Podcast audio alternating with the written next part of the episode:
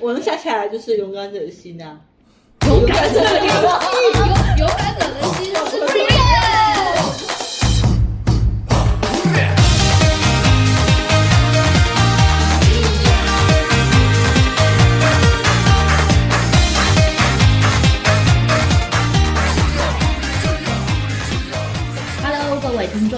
伴们，大家好，欢迎来到三宅一生频道。这里是买塞尔达，是因为它是罗宾最喜欢的游戏的昭昭。这里是罗宾威廉姆斯和汤姆汉克斯傻傻分不清楚的晨晨。这里是罗宾威廉姆斯和我家淑分得清楚的尖尖。没想到今天脸盲的是晨晨啊，我一直都是脸盲啊，可是他们两个长得不一样啊，不同风格啊。对，是欧美人发量都不大一样。我觉得罗宾威廉姆斯跟我们家叔比较像哎、可是你们家书我分得清楚哎、就我觉得他们两个长得风格是一样的。你们家书好几位，你要跟观众老爷、听众老爷们说一下，你这个书是哪一个？这个是欧美的书，欧美的书，脸书，科林费斯，非非死不可。科林脸。那今天这一期节目呢，要来跟各位年轻的听众小伙伴们介绍一位我个人非常喜欢的、最喜欢的电影演员，没有之一，罗宾威廉姆斯。那本来这期节目想要上线的时候是七月份的时候，那那个时候我们录了 来不及录，来不及录，就当时准备还没准备完全嘛。本来是想要作为他的庆生节目的，那现在就推到八月。那下面我就来跟大家介绍一下这个罗宾威廉姆斯。我从百度百科 and 维基百科当中呢，被截取出来的他的一些个人简介。好好，那来听一下吧。罗宾威廉姆斯，一九五一年七月二十一日出生在美国伊利诺伊州的芝加哥市，他是美国的影视演员。那狮子座呢？五、是吗？我不知道哎、我不是巨蟹不是，二十号开始就不是了。哦，晨晨比较熟，因为晨晨是七月份的。嘿 嘿那罗宾威廉姆斯呢？他曾经在非常著名的这个叫做茱莉亚戏剧学院进行进修。那我查了一下，特别去查了一下这个茱莉亚戏剧学院，它叫做茱莉亚学院，它是世界上最顶尖的专业音乐学院、舞蹈学院及戏剧学院，好像是一个非常牛的学校。它很耳熟啊，听起来。好像是感觉很像希腊古典悲剧里面那种人物。他出道的时间非常早，就为什么我会说新时代的观众、听众朋友们会不熟悉他？是一九七四年的时候，嗯呃，参加了个人的首部电视剧《欢乐时光》啊，由此在电视剧方面出道。然后先成为了电视剧的演员，对他之前还有好像有，就最开始是走那种脱口秀，哦所以他在口才方面非常的厉害嘛，嗯，然后就走上了电视剧的行业。那再到了一九八零年，涉足电影圈，首部电影啊，这个电影呢来自于是一个动画改或者叫漫改电影。哎好啦那我们让对面两位听众猜一猜，我给一个提示词，你们就会知道了。我感觉这部电影或者这部动画哦，应该是菠菜商人投资的，大力水手，没错，他是好像真的是菠菜 我觉罐头，我觉得应该是。植入的，就像那个什么一天一个苹果，医生远离我，我觉得这就是苹果商人的那 个钻石恒久远，一颗永流就，钻石啊。这些商人对啊，那个巧克力也是啊，那种情人节送巧克力就是啊日本人、那个日本人营销出来费列罗的，我不知道是哪。哪还那个圣诞节吃炸鸡也是肯德基营销出来的，好不好这？些资本主义的资本家糟糕，嗯。那他在里面，呃，在这个大力水手里面，他就是出演主角大力水手。我由认此，真的，由 此在我没有看过真真人演大力水手啊，阿伯告假人。啊，muscle 不就很厉害？嗯，年轻的时候嘛，毕竟你看，真的欸当八零年的时候，当时三十岁嘛，正当就是壮我认识他的时候，他已经成熟了。然后，然后他就在这个影视圈，影视圈就开始发光发光发热了。哦那在这之后，他就参与演出了非常多的一些影视作品。我这边来聊一些比较可能大家会比较熟悉的，嗯比如说一九九零年啊，他主演了一部非常经典的励志电影。死亡诗社，哦。那我更喜欢他的另外一个艺名叫《春风化雨》，我觉得这个翻译会比较跟这部电影的气息比较，但是死亡诗社是直译。然后一九、再往后看是一九九四年，他有一部这个喜剧，我个人是非常喜欢的，叫做《窈窕奶爸》，哦你有没有看过？没有，就他男扮女装，他跟演的是一位配音演员，和妻子离婚之后，妻子不让他看小孩，于是他就伪装成为了保姆。大妈。哎 好像你说完这剧情，六公主都有播，哦。而且他那个海报还蛮令人印象深刻的，嗯对就他的那个有点花边的那个帽子，就是经典的，就是经典的这种阿嬷的动画哦片里面对对对对阿嬷的形象，对。我好像有看，你说剧情有有印象。然后一九九八年剧情类电影，这也是赫赫有名的，这是呃欧美的一个。我曾经有略微磕过的一个真人 CP，啊他们合作的电影，这个真这个真人 CP 叫做本阿弗莱克哦。马特达蒙，这对好基友，嗯，这对好基友，他们当年合作的这一部电影《心灵捕手嗯，这个 CP 有点好磕，》，当时。就挺好磕的啊。对啊，对，但是，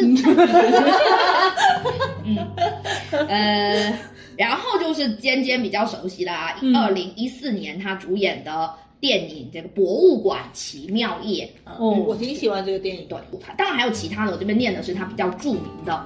那嗯从他的整个的表演的一种怎么讲，他的一个状态来讲，我觉得他是一个非常有演技的，就不单单定义我，因为大家很多人看到他就把他定义为一个喜剧演员嘛。但是我个人觉得他是一个表演艺术家，就各个方面他都，我不管是喜剧或者是喜剧演的好的演员都是表演艺术，他真的非常真的非常的厉害。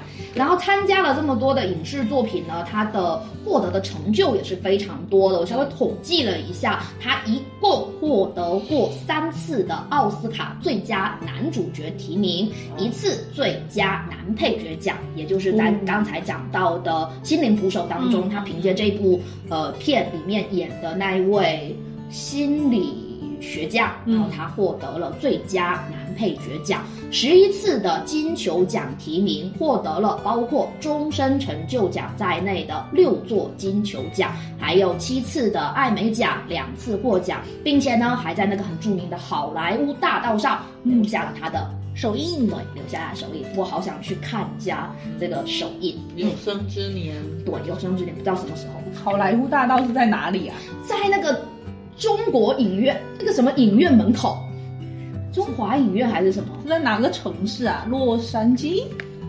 应该是吧，我也不知道，回去查一下。请不懂就问百度。哦，好，这一期节目呢，虽然是由我来主主串讲啊，但是还是要有进跟对面两位主播进行一下互动啊。什么？什么？为什么要这种环节？没有，就是讲到罗宾威廉姆斯，嗯他刚才讲了有演了那么多非常精彩的电影嘛。那如果让你来讲的话，你第一个想到的，讲到罗宾威廉姆斯，你第一个想到的会是哪一部电影？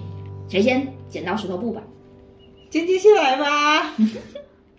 那我真的比较有印象，就《博物馆奇妙夜》。嗯，嗯那它这个应该是有三部吧？是。嗯，三部曲。第一部的话是在二零零六年的时候，嗯，那刚刚昭昭有讲说二零一四年的时候，那是他第三部，算是他人生当中最后一次主演的电影。嗯。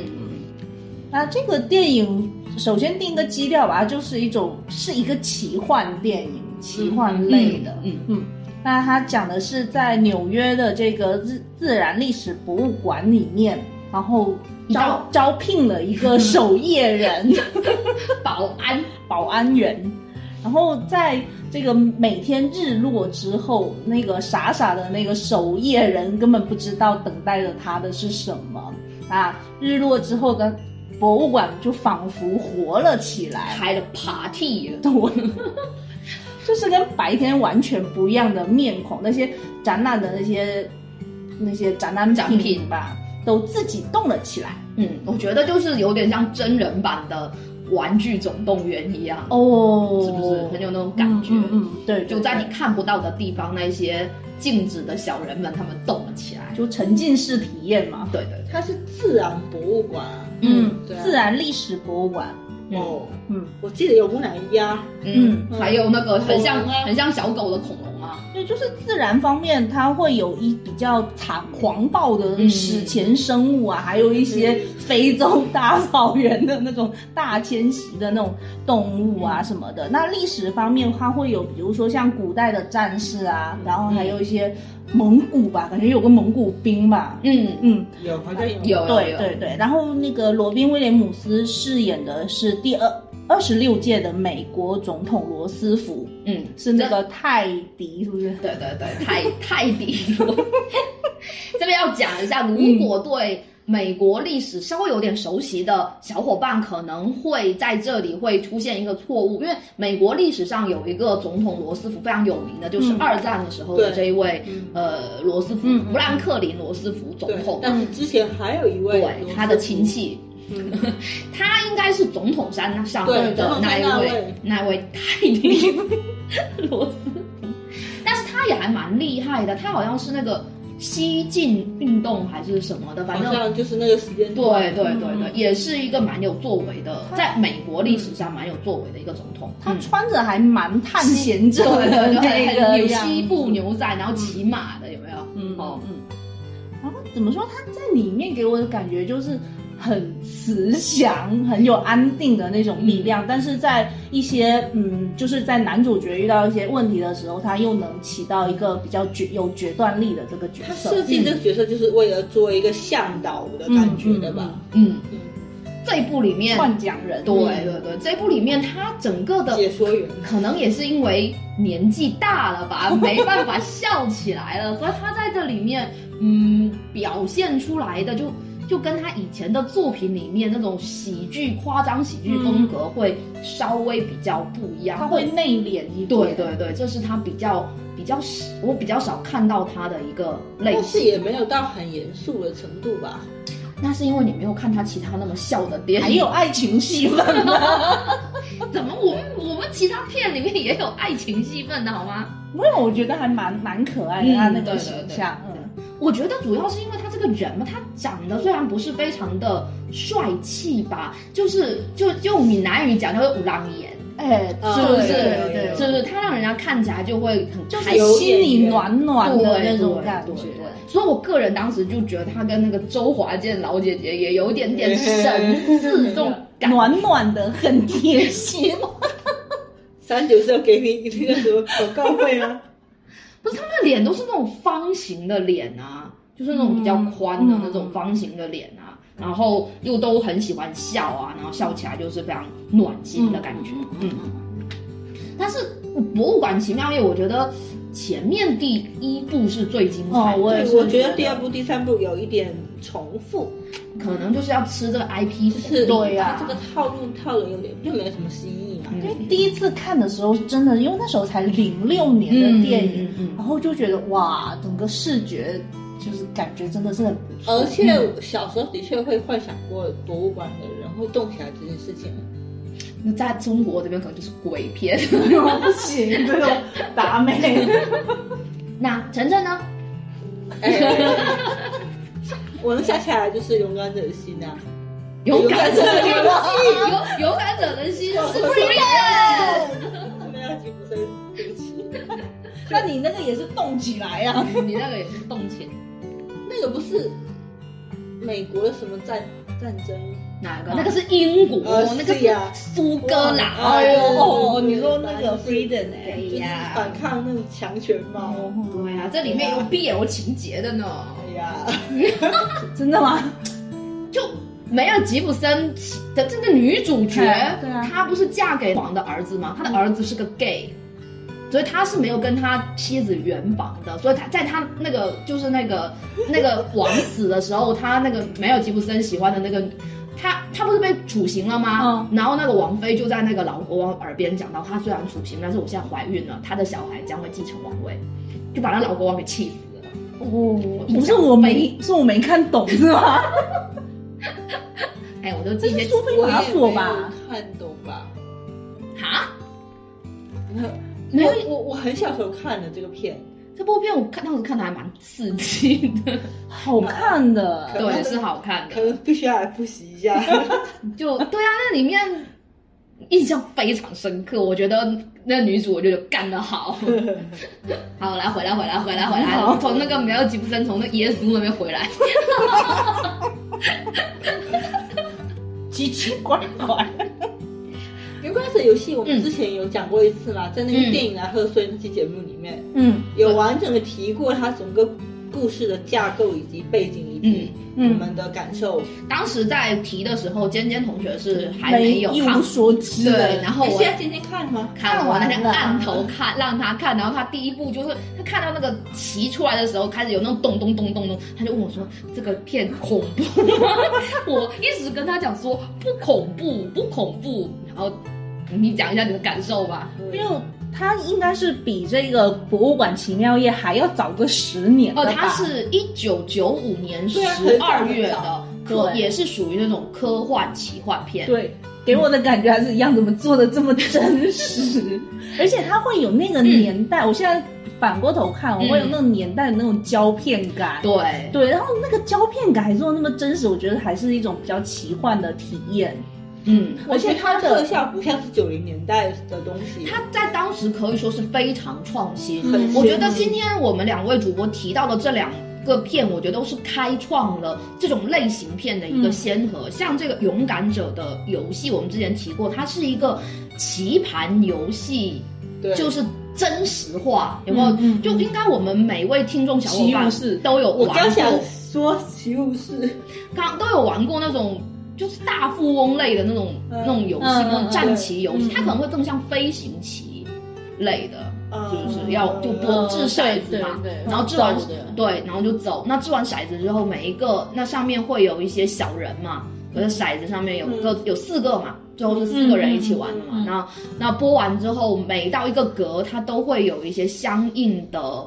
一些文字出来，新时代的朋友可能知道桌游，有些桌游就是这种风格的哦。很少玩桌游，你可以看那个放课后桌游俱乐部。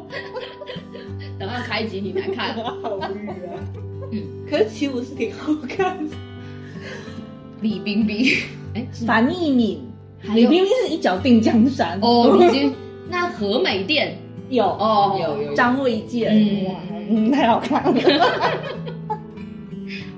那那这一部当时就像刚才两个小伙伴讲到的，说他当时那个特效我也觉得非常好，特别是其中有一幕动物大狂奔，有没有？就突然间就制出来之后，一堆的动物从那个那个他们家那个墙那边 跑出来，就非常的非非常的惊人，在当时就觉得想象力很。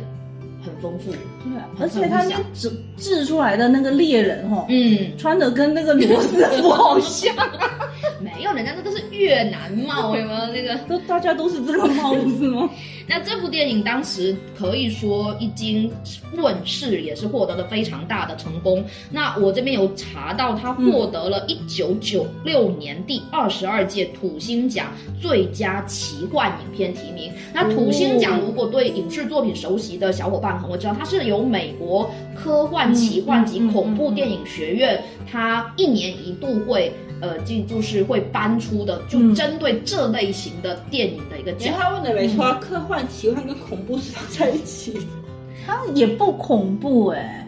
我觉得这部电影它其实它只是气氛渲染，而且比较里面加罗宾他演那个角色是有那种，他是大人的外表，但是小孩子的心智嘛。对，因为他当时不是播完之后就被吸进去了，那个年幼的小男孩，然后我觉得他能活下来真的好不容易哦。就他演绎的感觉是要演出那种小孩子心性的感觉嘛。对，特别是他那个眼睛，我觉得他的眼神的戏非常好，就有那种很清澈，对，就是小朋友，特别是他刚出来的时候，在满个屋子里面喊着找爸爸的那种感觉，好好 好心酸，是不是？对，哦，就是我这种。片演的不好，就会很可怕。嗯，然后这部片里面很有印象，就那两个小朋友演的非常的好。嗯那这个小朋友其中有一位那个女生小朋友，嗯我不知道晨晨你有没有印象她的长相？她其实后来也是演员，她是后我就是第一部的那个蜘蛛侠，你应该有看吧？那个你有跟我讲过一次，是是那个节女目里面女女主角，那个女主角，我觉得还就是重新再看一次的话，就会觉得哇，就又有跟小时候的一个联动。那这一部《勇敢者的游戏》后，因为它很成功，后面又时隔非常多年，它其实有三部，有三部，但是后面两部我都没看啊。听说还可以，听说还可以，有一部好像有，第二部好像是上太空的，会有点太空飞行棋吧，我觉得。然后第三部好像是巨石强森，那谁打得过呀？他把鸡蛋砸了，我都觉得 OK 的呀。那可能第三部就结束，巨石强森那拿是吧？把把鸡盘砸了就 the end 终于结束了我也。不知道，我没看，所以我也不。它就三部只是沿用同一个设定，它的剧情没有任何关系啊。应该都是同一个就是就是棋跟就跟棋有关吧，哦那个棋这么牛吗？他可能会上棋啊也可以二点零、三点零，update，然后叮叮叮升级。我不知道，我没有看啊，我主角也是换，就是换了又换了，哦就换了好几个梯位它肯定。主角是对，那如果新时代的小伙伴可能看的是那个《勇敢者的游戏二》或者《勇敢者游戏三》，欢迎在评论区里面给我们这些老人家进行指点。好，那刚才我们两位小伙伴提到的电影，虽然来自于不同的时代，嗯呃，不同有点不同的主题，但是都是属于这种科幻奇幻类的。所以其实罗宾威廉姆斯在他的作品当中有很大的一个类，它其实就是属于奇幻冒险类。那特别是这些奇幻冒险类里面都带有一些幽默的，这是他非常擅长的。他是一个非常厉害的那种喜剧大师嘛。那个大力水手不是应该也算在这种科幻奇幻？他不是热血的吗？我没有看，我不不能评价。那除了这两部之外，我还可以跟大家推荐两部爆米花电影。虽然这两部呢，我查我个人是还蛮喜欢的，但是我查了一下，好像评价一般呐、就是作为这种有大。大咖投入的作品，这两部在网上的评价是一般，但是我觉得作为爆米花电影看看也是无妨的。对啊，为什么一定要看评论很高？我们喜欢就好，啊管他呢。对，有一部是叫做《铁钩船长》，但我个人 铁手，但我个人更喜欢把它叫做虎克船长，哦，就是小飞侠。这个译名就有听过啊。有啊，这些都是六公主主驾必播片，当年 当年主驾必播片。这部片来头可大了呢，是一九九一年由史蒂芬史皮堡老哦史皮坡老师的啊，嗯，对，史蒂文斯皮尔伯格执导的，由达斯汀霍夫曼、哦罗宾威廉姆斯、哦茱莉亚罗伯茨。哇，都是这种重量级的。重量级的罗伯茨当时不就是很小？也也还好吧，反正然后这一部那好像也还好。对，讲述的是这一部应该叫做同人电影，小飞侠的同人电影，嗯嗯，那个什么 A A A U 吗？我也我也不知道，我是不 AU 啊，我我讲一下，你你评好评判一下。对，他是讲说，呃，小飞侠他生活在那个这叫永，那这个叫什么？Neverland 啊，对对，他是长不大的嘛。那这里是他离开了那个 Neverland，然后长大后的成为了律师的小飞侠。然后他的是续写吗？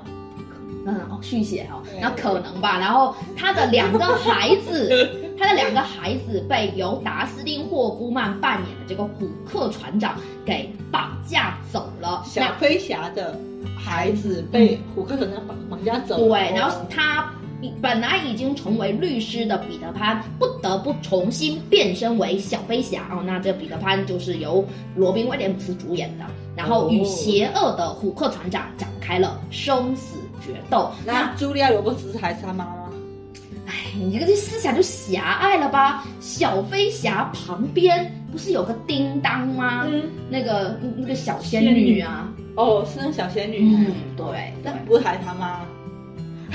你有没有看过小飞侠？没有，你有没有看过小没有看过。不是不是，那这部片其实还蛮，我觉得还蛮好玩的、啊，因为它有结合了非常多那种精彩的那种打斗，你要你要相信史皮堡老 师的那种指导的经验。而且这部片让我很有印象的，就是因为我我之前儿时的时候是有看过小飞侠的书，还有迪士尼拍的小飞侠的动画。那在我的印象当中，小飞侠是一个有点顽皮，甚至有时候可以上升为顽劣的一个小男孩。但是在这个电影里面，感觉到的是一个脱离了儿童，已经进入到了成年成年的世界，然后被工作、被压力压得喘不过气来的社畜，然后要重新再去回到那样的一个儿时奇幻冒险类当中，你就会有那种，当时有一种那种矛盾的一个抉择。我觉得现在长大之后，如果再去看，可能会有更多的体验。然后当时看完了之后，就觉得，哎哦，呦我不想长大，长大好累呀、还是回去跟虎克船长打架好了，挺好的。那这部片里面这两位就是呃达斯汀霍夫曼，我个人也很喜欢，我嗯觉得他们他们三位演员，我个人都是非常喜欢，所以看他们同台飙戏，我就觉得就值了，所以也很推荐没有看过的小伙伴可以去看一下。那还有一部是一九九七年的，叫做《飞天法宝》。这个名字也是感觉很像这个是六公主有播的，它讲的是从事研究工作的菲利普博士，那这个就是由我们罗宾威廉姆斯主演的，嗯与其未婚妻之间的一些欢喜的故事。这个博士整天投入到这种人工智能的一个研究工作当中，所以他们家里面有非常多先进，在当时来小爱，同学吗？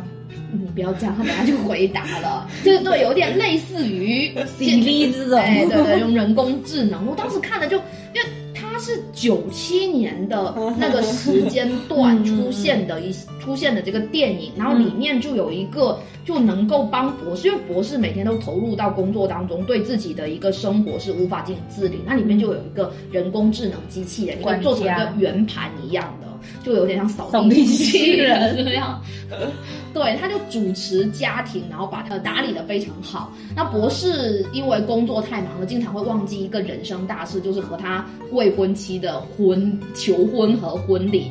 那并且呢，他之前还有提醒过他机器人要提醒他，但是机器人因为有了自己的意识，机器人喜欢博士，所谓机器人就是什么自己编号八九七五七的 就很好玩啊。剧情啊？对，然后他发明了一个飞天橡胶，就那个橡胶具会具有飞天和一些奇幻的能力，然后就有一些橡胶，对，就有一些邪恶势力要来争夺它，那于是就展开了一系列很有趣的一个呃争夺战，也是呃有很多一些科技的想象啊，以及很多笑料百出的情节。这里面有机器人的挣扎、机器人的自我意识，还有邪恶力量，还有超超现实的那种科技。对，然后最后最后就是机器人牺牺牲了自己啊！我当时就，其实我个个人当时站的 CP 是机器人和罗宾和和和博博士士。那最后他其实是为了挽救人类，然后机器人、那个机器人是做出自我牺牲，就有点毁掉了。就反正就是最后他受受没有飞天橡胶有夺回来，但是就是在和坏人争斗当中，嗯这个机器人受到了损坏嘛。啊那我当时虽然后来博士把它修理回来了，可是我觉得他已已经经。不是我已经已经不是原来那个有自我意识、喜欢博士，然后会有一些自己小心思、很调皮的那个。我还有点结局的时候，我有点难过，我的 CP 就这样、哦就这样 BE 了。因为我之前跟嗯安利今天去看那个《疑犯追踪》嘛，它里面哦，那个《疑犯追踪》它的主线跟这个有一点像，但是它嗯不是说它是，它是也有一个就是机器跟它创造出来的，嗯创造者之间有一种超脱于机器和人类之间的情感，它不是爱，它更多是这种父子情的感觉。那这不就是它那个机器宝宝会保护自己的开发者，有一点，嗯，对，就是你说到这个，让我觉得很心痛。对啊，所以你可想而知，当时我看的时候，我就觉得，嗯，我还是什么时候看的？多大时候看的？那应该是小时候看的小时候看的吧，嗯应该也蛮早。你看这个是九九九七年，九七年的片，我们这边引进可能也是两，应该是两两千年之前的对对，初中应该是初中的时候看的。嗯，嗯，那这个就是罗宾威廉姆斯他呃主演的影视作品当中比较一个大类的，也是很受欢迎，也合家欢的，就非常适合全家一起看的。这个机器人自爆还合家欢吗？不是自爆，他是就受伤了自己，就不是就是受伤了嘛，就是被摧毁了嘛，嗯就羞羞失忆了。对，嗯，奇幻冒险类。啊那除了奇幻冒险类之外的，还有一个是就比较截然不同，就前面那个是喜剧类的嘛，嗯那另外一个应该说被。给为他获得比较多成就的，应该是属于青春励志类的。那在这一类的电影里面，呃，罗宾威廉姆斯大部分都是以一个引导者和长辈指导者的呃身份出现的。那个嗯脸，他那个形象很适合这种角色。对，就比如说像刚才有讲到为他捧回嗯。一尊那个叫奥斯卡小金人的，嗯。就是一九九七年的《心灵捕手》，两位主播有看过吗？哎，我看过，但是我不太记得他在公下命啊，就有点不太记得。那请昭昭来为你唤解释一下。他就是讲那个应该是马特达蒙吧，我们马特呆萌主主主角应应应该是吧，本阿弗莱克和马克达应该是达应该是呆萌吧，就是呆萌，我会觉得应该是呆萌，就他演的是一个嗯处，就是家庭出身是比较不好的，就有出生在一个那种破碎的家庭里面的、呃数学天才，嗯。但是他没有在大学里面读书，他是在这个大学里面当清洁工，嗯。呃，那扫有地生吗，呃，有一天就是数学系的吧，因为我没有再去看过一遍，就那个教授在黑板上面留下了一道非常难的题目，哦，他是去解对他，嗯，对，然后就就好像当时就是想让，因为他是一个天才嘛，被发现之后，但是他又不想，就明明有这样的一个天赋，可是他是过的那种自暴自弃的一个生活。嗯那在这部片里面，呃，罗宾威廉姆斯饰演的就是来帮助这位失足青年，为他进行开导的，到底有没有到失足吧？蛮有啊，就就嗯，他可能觉得他自己的人生对，不就嗯不值得，他有点破罐子破摔的感觉。嗯就明明自己是有能力、有才华的，可是因因为为拒绝这一个他的这一这一份能力，对我仿佛是有看过，但是我的脑子真装不下那么多信息。这这说明你还年轻，像我这种就以前的事情记得清楚，清楚了，近代的事情可能就记得不是很清楚了。嗯，那这部片里面，罗宾和马特呆萌贡献了最经典的一个片段，我瞧一下你可能就会有印象了，就是他们两个坐在那个咨询室呃、咨询室里面，然后这一段是。呃，据后面人们回忆，说是罗宾威廉姆斯脱离了剧本，然后自己进行呃创作即兴表演的那段台词，所以呢，在这段台词里面，呆萌和摄影师都做出了非常直观的反应。同频共振。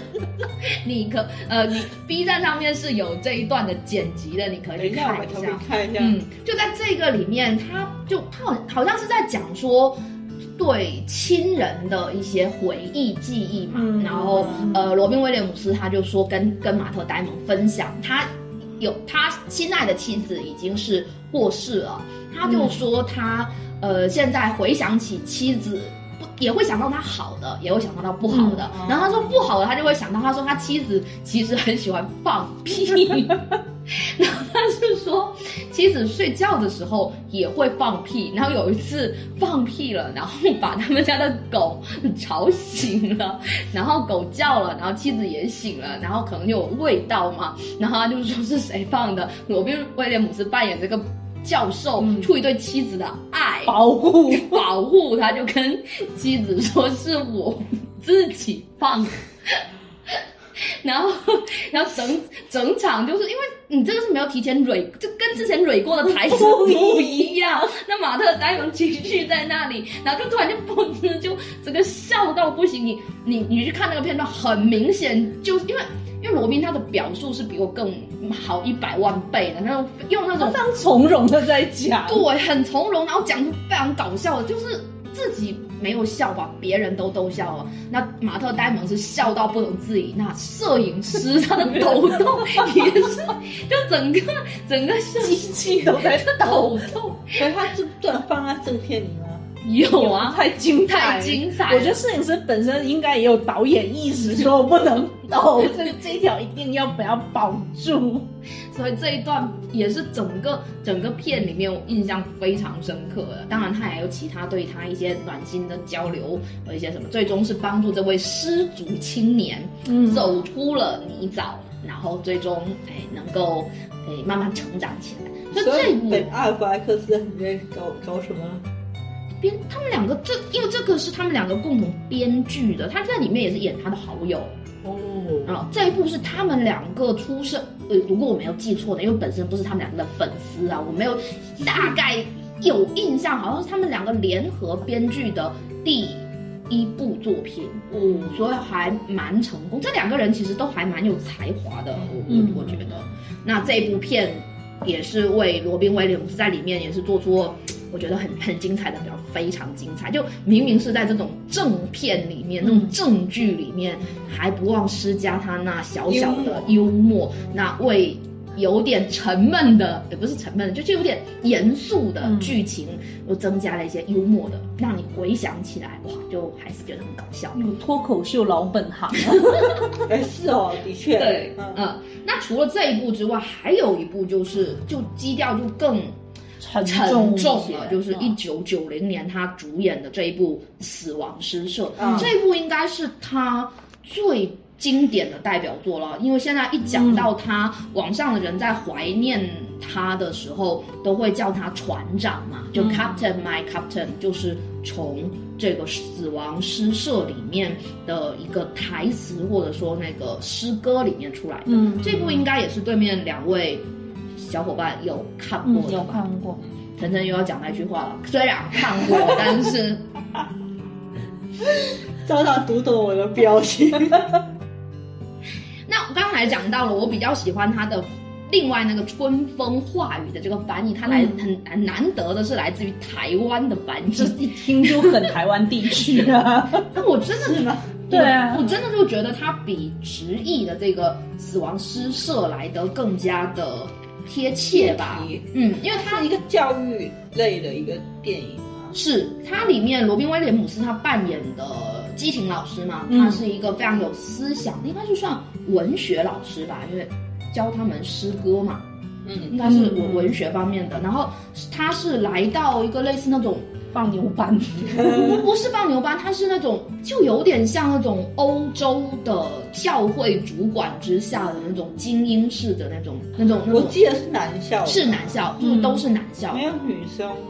对。嗯，然后他是非常教条的那种管理嘛，因为这边里面的每个嗯孩子其实都是比较就有很有很多是比较好出身的嘛，那要不然就是有一些是呃就是学习能力比较强，就是都是要往精英阶层去攀爬的。嗯所以他在里面整个学校从他那个氛围，我印象他整个学校就是很那种哥特式的那种建筑，那种那种尖塔的那种，让你很压抑，让你给我的感觉，嗯因为它整个影片色调也很暗，对对对对。就是而且室内戏非非常多，都不开，就是暗暗的。嗯，然后这位老师一来之后，他其实是给这些学生，就像一潭死水里面给他扔下了一颗小石子，让他们荡开那些涟漪。嗯，当时我还有买，呃，现在应该家里面也有他的盗版 D V V C D 还是 D V D，我很有印象的，他的那个封面就是这些孩子举着罗宾威廉姆斯，有没有？在操场上？哦然后呢，阳光洒下，这应该是全片里面最最亮的时候。最亮的时候的。就你能感觉到这些这些学生在接触了这样的一位人生导师之后，嗯。他们整个就是心境以及他们对于未来发展，有了自己的一个想法。就是感觉把他们内心的那团火给激发出来。对，而且他这个叫死亡诗社，就是我觉得这个老师非常厉害的，就在于其实对于死亡，我觉得不管是我们国内还是国外，其实很多都是在教育方面有点避而不谈的，就很少跟学生、跟孩子。对，去讲这个。可是他他就把这个死亡把它拿出来，去跟这些学生来去讲，然后就让这些学生能够在他们的成长过程当中去去体会这样的一种变化、一种感觉。而且这部其实到最后，它的那个结局让我有点。就因为我个人之前已经讲过很多次，我是那种非 H E 会死星人嘛，嗯所以它里面那一位有一位我还蛮喜欢的那个角色，最后他是用自己的死去对抗他的家庭。家庭，嗯。我就觉得是非常响亮的一个耳光打在了这个学校和家长上面。就这个孩子他要去追求自己的自己的一个人生的理想，嗯。追求自己的未来，可是面对那么大的一个压力，他其他都无法操纵，唯一能够操纵的就是自己的生命。生我就觉得，就这个结局就。就当时你如果整个片看下来，再看到那里就是整个的一个爆点在那里，嗯。然后特别最后学校就就把所有的罪责嘛，就是推到推到老师身上，最后老师是辞职嘛，嗯。离开了这个学校，然后就到最经典一幕嘛，所有的学生站在了那个桌子桌上子上，然后去反抗那个教条。我就觉得哇，这整部反正也非常推荐吧。这部可能也好久没有在鼎鼎大名，是非常有名，应该是在那种人生必看什么 一百部电影里面，我觉得这部电影绝对要有，绝对要有，所以非常推荐还没有看过的小伙伴啊，这你赚到了，可以找一个安静的下午晚上。啊，他那么黑，就晚上看会不会亮一点？我觉得下午看下午 吧对啊，午后啊，那个什么煮上一一杯香茗，我还以为在人可以。躺在躺在沙发上，就我觉得这个躺不了，一定坐着。对，那这个就是刚才讲到的是第二种的类型，就是青春励志类。才嗯嗯，那还有一个就是第三类，第三类，就他没有真人出演，二次元对，二次元作为声优，对他老人家，就罗宾威廉姆斯作为一位喜剧大师，他不单单在他的肢体语言上，嗯。呃，会有非常精彩的表现，他对声音的操控也是。声音本身是好听的，是，而且他可以有非常多不同的声线。哎，那其中最经典的应该也是都是如雷贯耳的，对，就是非常著名的迪士尼歌舞电影《阿拉丁》里面非常精彩。我觉得个人觉个人觉得它是整部戏的灵魂，嗯，有阿拉丁的阿拉登，阿拉登的神丁，就是那个全身涂满蓝色 灯神，灯神有没有名次啊？我印象中好像没有。灯神嘛，哦，神嘛，就是卡米啊。就是精灵啦，精灵啦，嗯它是叫做精灵，叫它精灵。什么名？那个英文我不懂，他他们都叫它精灵。是你现在反过去再去想想精灵的样子，你会觉得跟罗宾威廉姆斯有点像，都方下巴了，有没有？哦是哎，是不是？嗯，就其实他们在电影，他们是对着他画的吧？他们国外其实就是动画，它不是有时候也也会根据你嗯角色的一些一些形象进行设计嘛，特别像迪士尼的这个，他好像会把一些配音演员的那种感觉融入进去。嗯那这一部里面，作为你看也是，虽然在动画里面他也是人生导师啊，嗯阿拉丁的人生导师。那刚才讲的它是个歌舞电影，嗯我非常推荐。非常推荐大家去看它其中非常精彩的一个演唱片段，因为当时这个演唱片段，后来这个阿拉丁他不是有真人化嘛？嗯，我是觉得他是迪士尼最近这些年真人化电影里面（括号我有看过的最精彩的），没看过的我就不不予置评了。我觉得由始皇。这个是唯一尖尖能够认出来的黑人演员，哎，摩根弗里曼我也是认得。曼德拉和摩根弗里曼放在你面前，你是认德拉又不是演员，你认得出来哎？你这是不行。那泽华盛顿你认不出来吗？他不行啦。就当时罗宾威廉不是罗那个威尔史密斯，他要出接受出演这个真人版真人版嗯精灵的这个角色的时候，他当时我记得他说过，他压力是非常大的，因为他说前面已经有主语在对前，，有罗宾威廉姆斯那么精彩的一个演出在前面。嗯那他当时其实后来看看了电影之后，他演的很精彩啊，但是我非常推荐大家还是能够去看一下原版动画里面，呃，其中我个人很喜欢的一个片段就是。就灯神不是实现了阿拉丁的一个愿望嘛，然后变成了那个王子嘛。那网网友们评价他的这首歌叫做阿里的集什么企业歌，因为这首歌的名字就叫阿里王子，Prince Prince 什么？Prince Prince 阿里 Prince 阿里阿力阿力阿力，还有用那种有点 有点印度 印度腔的念法。那整首歌里面，除了有他又说又唱的这种感觉之后，他还会有那种声线的转变。哦他在里面就是借，他不是给阿拉丁变出了一串的一些仆人呐、不是不是一些仆人呐、一些什么大象啊，一些演出团队，然后浩浩荡演出团对对，浩浩荡荡的进入到了那个城里城面里面嘛。然后里面有一个很精彩，就那个精灵很三八的，然后变成了就是美就记者，就采就类似于采访那种那个叫做。呃，嘉年华的记者，嗯然后那个记者还会演出那种与那个电视跟 SNG 哎对对对连线的，然后那那种感觉就是非常的三板，有没有？然后他自己还变成就一边当记者，当完记者之后又变成观众，呃被采访的大人小孩，然后就就在那边自己一个人分饰 N 个角色，这一。段好像真人版是没有的吧？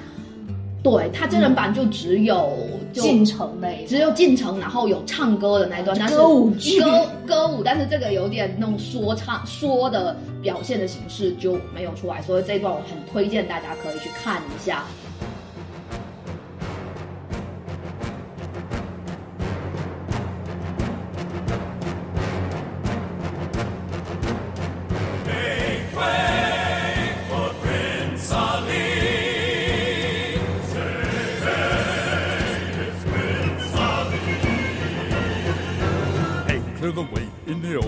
Bazaar. Hey, you, let us through. It's a bright new star. Oh, come be the first on your block to meet his eye. Make way, here he comes. Ring bells, bang the drums. Are you gonna love this guy? Prince Ali, fabulous he, Ali Ababa. Genuflect, show some respect, down on one knee. Now try your best to stay calm. Brush up your Sunday salon. Then come and meet his spectacular coterie. Prince Ali, mighty is he, Ali Ababa. Strong as ten regular men, definitely. He faced the galloping hordes. A hundred bad guys with swords. Who sent those goons to their lords? Why, Prince Ali. He's got 75 golden candles. Don't they look lovely, June? Fabulous, Harry. I love the feathers. When it comes to exotic type mammals. Has he got a zoo? I'm telling you, it's a world class menagerie. Prince Ali, handsome as he, Ali Ababa. That physique, how can I speak? Wink at the knee. Well, get on out in that square. I just bell and prepare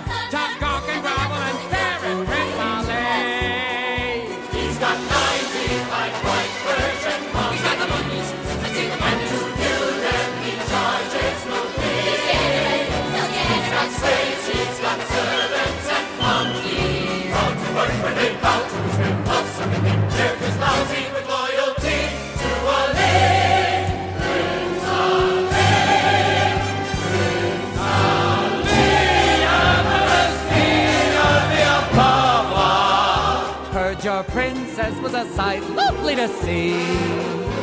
And that good people is why he got dolled up and dropped by. With 60 elephants, llamas, gorillas, bears and lions, a brass band and more, 40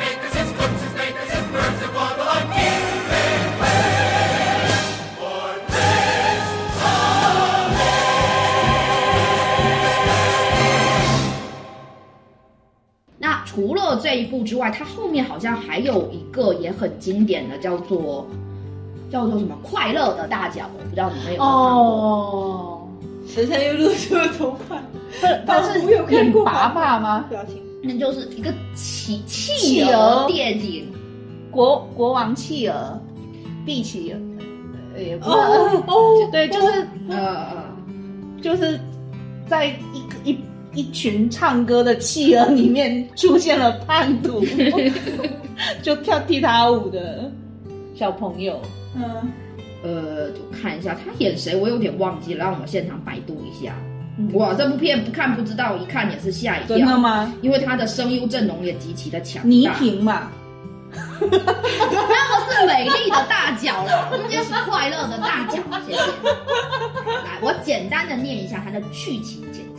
这是一个属于帝企鹅的时代，不要练企鹅，谁国王企了鹅，啊国王企鹅不一样啊，不一样，国王企鹅跟帝企鹅是不一样的，是两种。帝企鹅小时候是可爱的，国王企鹅小时候是猕猴桃。对，因为很可爱啊。嗯，好吧，好了，我接着念，你接着查哈。他们占领着 哦，南南极洲最深处，在这个家族里有只有一个办法能够让新生的小家伙得到大家的认可，就是拥有一副动听的歌喉。但是非常遗憾的是，啊，有一只小企鹅，它不会唱歌，只会跳。看一下，他罗宾威廉姆斯，他是里面配音的是家族中最严厉的领导者。哦，老大。了，那刚才尖尖讲到的这个爸爸，嗯。嗯，就里面比较搞笑的那个角色嗯。的，因为爸爸的失误，不小心踩就踩到了蛋，把蛋掉到地板上，导致这个主角最终不会唱歌，都爸爸害的。就觉得那个蛋脑震荡，那个爸爸也是很也是很很厉害的一个演员，我认得吗？你认得这个爸爸唱歌得。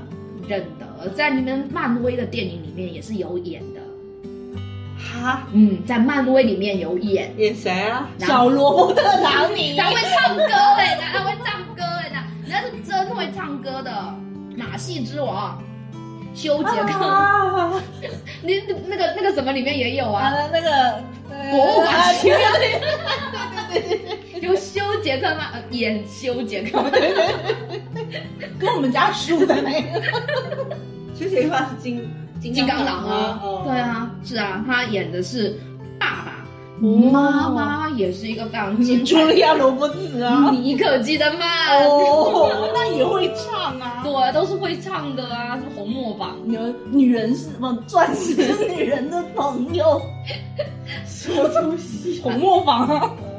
对，然后这这部也是，就我觉得也是一个很很有趣的动画电影啊，非常好玩。就反正也是在讲说，在一个呃不一样，就是不要害怕自己跟别人不一样。对，这部应该是我比较有印象，它作为声优出现的两个两个作品哦。哦，那如果说在他的电影里面有展示他那个才华的，就刚才我在小他的作品里面有讲到那个窈窕奶爸。他在《窈窕奶爸》里面，他的角色就是一一位因为不愿服从公司的一些暗箱操作啊。安排，也坚持自己对声优表演的 追求。追求。的配音演员，最终被炒鱿鱼之后，只能男扮女装去当保姆大妈的。嗯。他在里面也是就是作为配音演员呃配音演员的角色出现的，哦嗯也正是因为如此，他能才能去演那个大妈，否则那个怎么一个男人的声音，变声器啊，你以为是柯南一个阿 U 接他啦，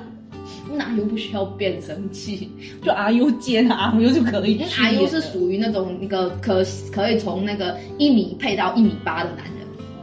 的女人，哎，不要这样！我们最近刚刚呃康复康复出来了，刚刚康复出来了。前天刚刚在蓝色小鸟上看到他的，看到他的一个胡言乱 语。对，翻译软件都翻译不出来的胡言乱语。嗯，那刚才呢，所以我今天其实就是跟大家一起介绍到了它比较重要的三种类型的的电影电影有这种冒险类的、青春励志类的，以及声优以及动画类的。刚才讲到的是这三种是比较主流的嘛，嗯应该是属于比较主流。非主流的吗？对，那如果小伙伴们就有一些喜欢这种剑走偏锋，看一些比较奇猎，算是猎奇吧，比较不一样的嗯影视作品的话，嗯我这边个人推荐有两部，我个个人是觉得挺不错的电影。一部是我之前有跟尖尖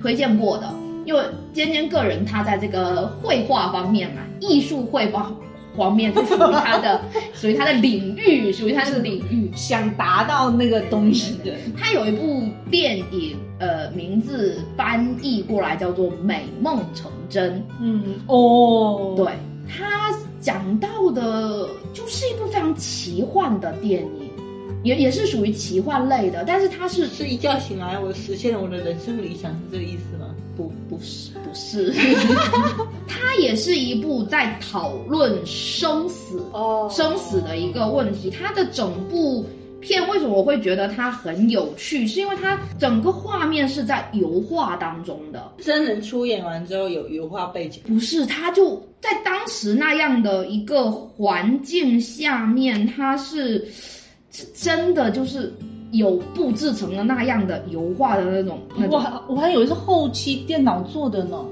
没有，他在里面。他这部电影，它其实也是个爱情片，嗯但是是由一开始就是注定是悲剧的一个爱情片，讲述的是丈夫在妻子去世之后，在地狱使者的引导下勇闯地狱解救妻子的故事。但其听完这个介绍，你会不会觉得丈夫应该是活人，是不是？是吧？但是不是，妻子是个画家。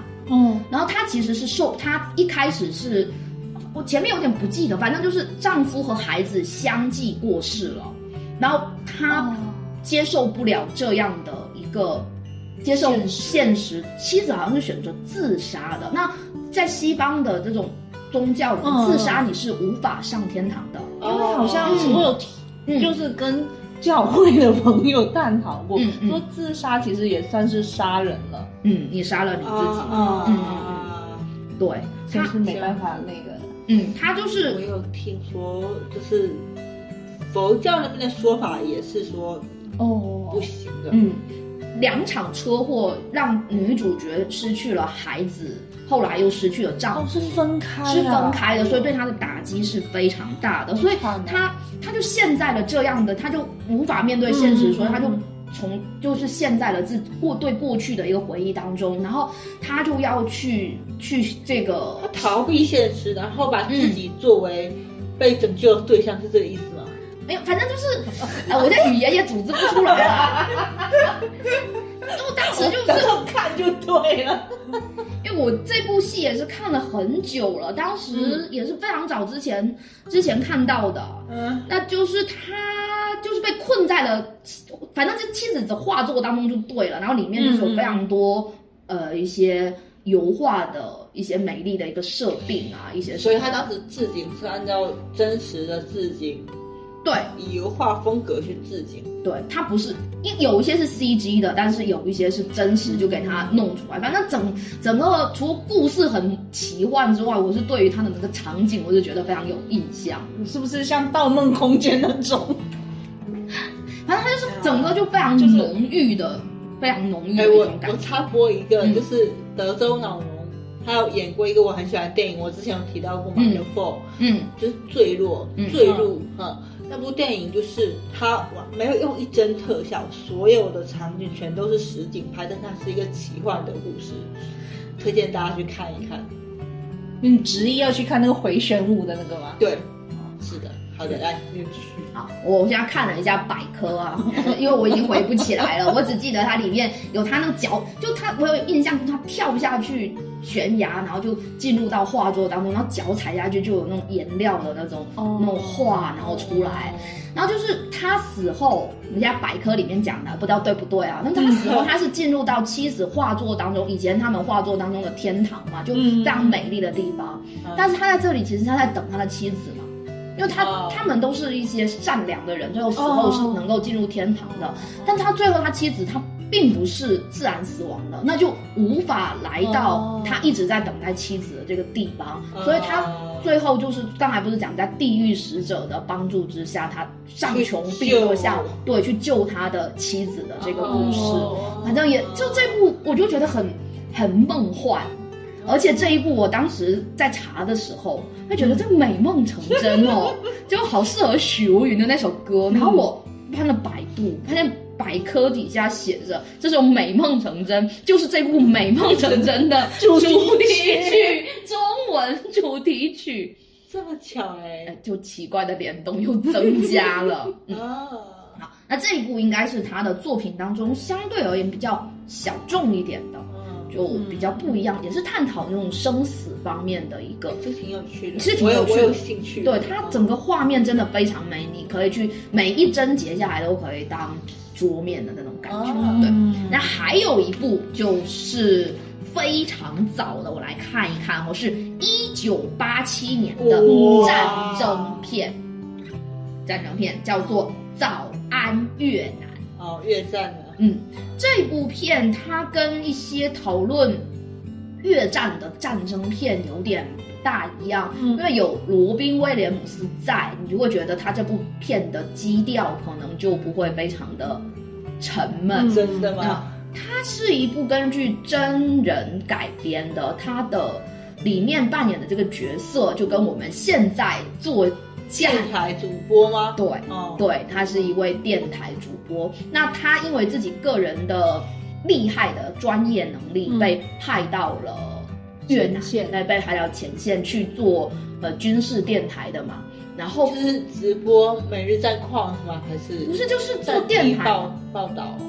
就是有点像我们这样，就有报道新闻，然后也有他在里面被最厉害的，就这部可以听到非常多当时那个年代的一些很经典的流行曲，它会在其实有点安抚的作用嘛，因为你在哦战军，对，呃就你在当时这样的战战争的一个环境当中，其实哦精神方面的一个慰藉，嗯对于前线离开家乡前线的士兵是非常关键的。嗯。那在他在这里面，他其实是一部反战电影，它是一个反思的一个电影，他用这样的一个这种方式方法。他通过他在电台里面，他就是每最有最最经典的就是他每一次电台第一句。他为什么叫早安越南？越南因为他每一次打开电台的第一句，就是用他非常有标志性的那种快乐的那种大嗓门，然后去喊这一句台词“早安越南”。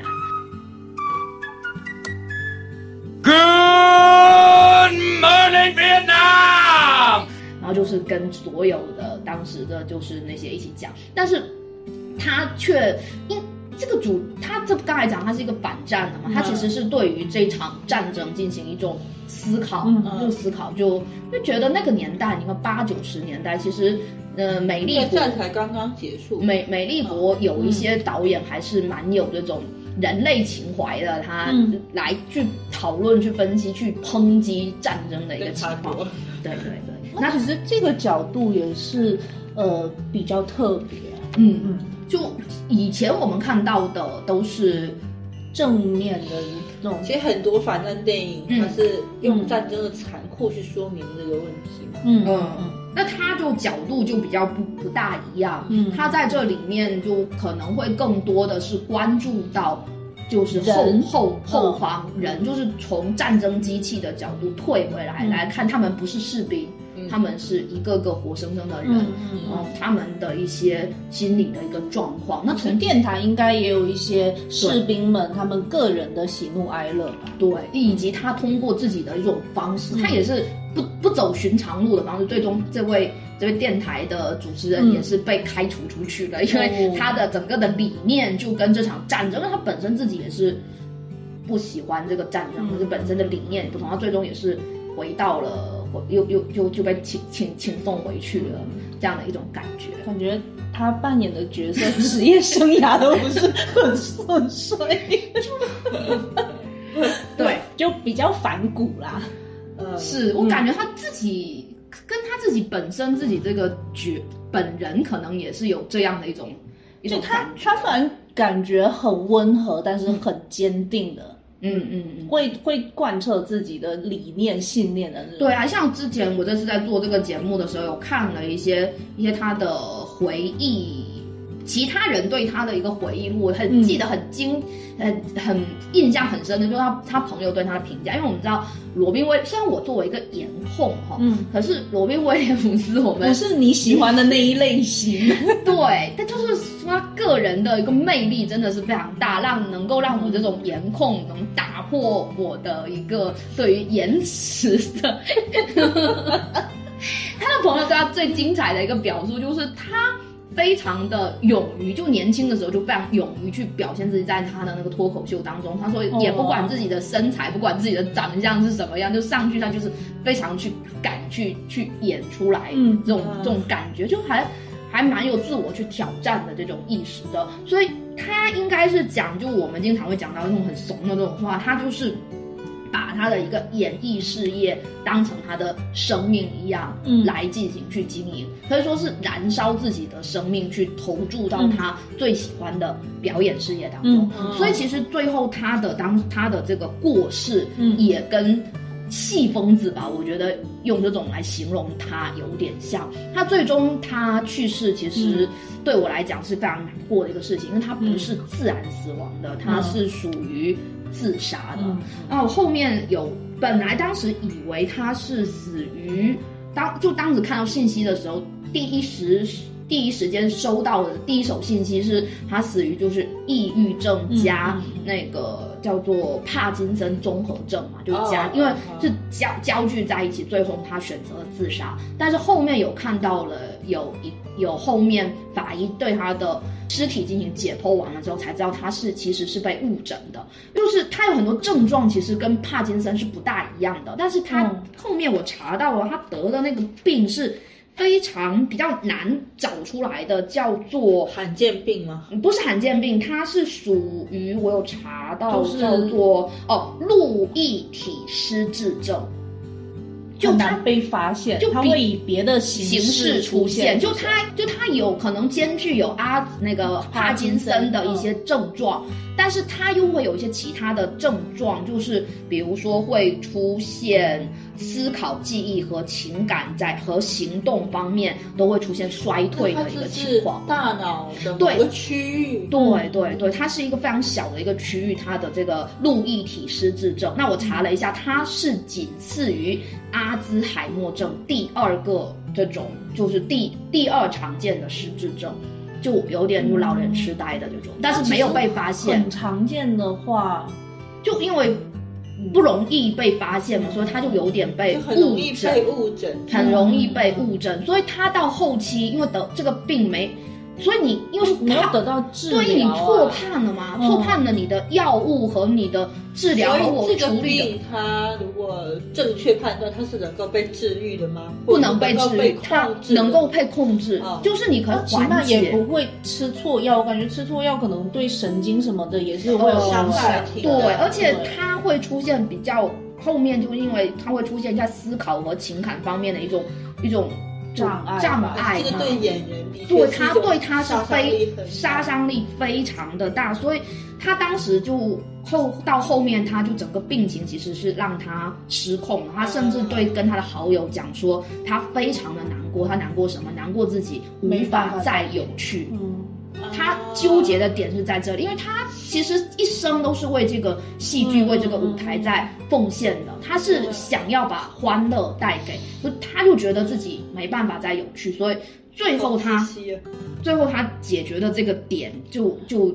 就就让他就他其实最后他会走上自杀的这个、嗯嗯嗯这个道路，其实就是他觉得他无法再进行他想要的这个工我一直以为作。是抑郁，哎对他一开始说的是抑郁，所以他这个新闻出来的时候，我其实是没办法接受的，因为嗯我看他的整个人，我没有办法想象他是一个抑郁症的患者。嗯，那如果是这个结局的话，我真的，我现在真的更不能接受了。对啊，所以后来他的妻子在给，因为最后他是通过法医嗯解剖完了之后，才发现他是被误诊的。嗯所以我在这次的查资料里面就有看到他妻子写给美国医学的一个信当中，他就说他多希望就是罗宾在世的时候能够知道自己是因为。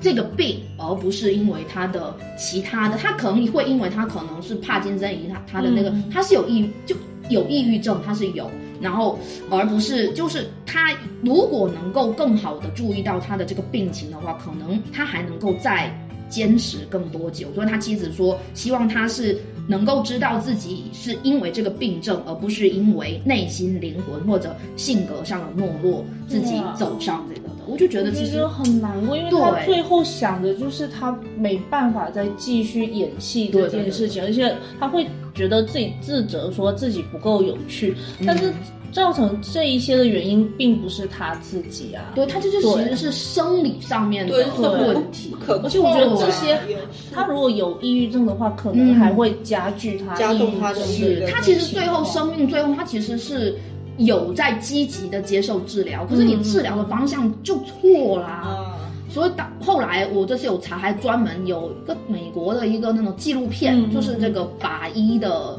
一个纪录片，嗯它里面专门有一集就是在在讲他就他的这个误诊的这个事情。嗯，对，所以也是还蛮唏嘘的，难过。嗯，当然，所以这一我们这一期节目要更新的日子就是他的这个忌日嘛。但是我还是希望听完我们这一期节目的小伙伴，所以就罗宾现在已经离我们远去了，但是我我觉得他希他应该更希望我们现在的人回忆到他，应该是记住他的那些他的快乐，对他的有趣。所以，嗯今天我推荐的大部分的，都是有趣的，对对对，都是很有趣的电影，嗯而且他真的是一个非常有趣的的人人类，有趣的灵魂。那非常希望听完这一期节目的年轻的小伙伴可以去找一下他的相关电影，真的非常多。你点进百科，想看哪一个看哪一个，就非常的精彩，一定会给认识一下这样有趣的人。他是一个非常值得大家去喜欢的，特别是你看我刚才在我的那个 slogan 里面讲到，非常有趣的人，我他记得他的纪录片里面有采访一个他们，就是他是应该也是个阿宅，那他每那他 那晚上人咋呀？他们喜欢玩游戏啊。他超喜欢玩游戏，自己的女儿命名都叫做塞尔达，哦，哦他女儿就叫做塞尔达。啊是哎，嗯，虽然他把这个锅甩给他儿子，说是他儿子说要把女儿叫做塞尔达，他林儿子叫林克吗？那我好像不是，不必吧而。而且他他当时塞尔呃任天堂好像有请他和他女儿一起拍了一个有个广告有个，广告，他们两个一起去玩那个玩，就是真的是一个非常有趣的人，真的希望更多的新时代的观众能够来认识他。好，好，那我们今天的 ED 曲呢，就要选自于刚才我们介绍的迪士尼经典的歌舞 电影，来自于阿拉叮当，阿拉丁 里面的一个插曲，嗯叫做《Friend Like Me》。对，像我这样的朋友，呃，这也是 阿拉丁里面非常精彩的一个魔幻的它的一个独唱的片段，里面有非常多很精彩的呃叫做什么画面的变化，梦境表演。对，非常可怕，很可怕，而且这首歌非常的欢乐，那就是。呃，虽然我刚才最后的结局讲了一些比较难过的事情，但是回到我们罗宾威廉姆斯，他想要把有趣快乐带给大家，所以还是把这首欢快的歌带给大家。希望大家在回忆起或看到它的时候呢，更多的想到的是开心两个字。好，好的好的好。那这一期我好累啊，我的。那这一期由我主导的、这个个人倾向非常明显的罗宾人人都爱罗宾威廉姆斯，就到此结束啦。希望大家会喜欢，拜拜，拜拜。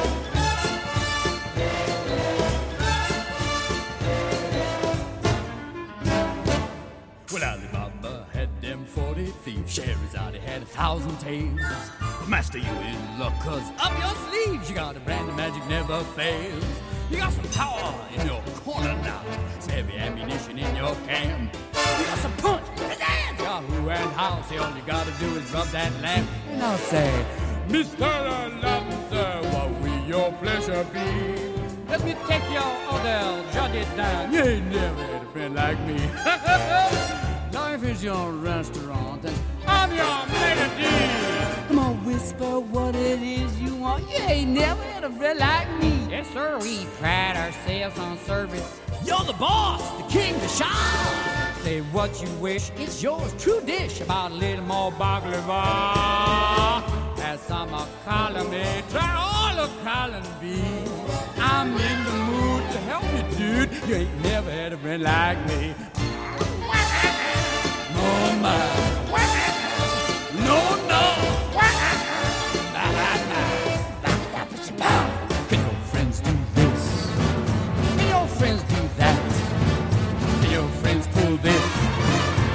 Their little hat? Can your friends go! Hey. Can your friends go abracadabra, let it rip, and then make the sucker disappear? Don't you jaw, buggy eyed. I'm here to answer all your prayers. You got me bona fide, certified. You got a genie for a child to fail. I got a power to help you out. So what you wish, I really want to know. You got a list that's three miles long, no doubt. Well, all you gotta do is rub like so. Hey ho, Mr. Aladdin, sir, have a wish or two or three. I'm on the job, you big nabob. You ain't never had a friend, never had a friend. You ain't never had a friend,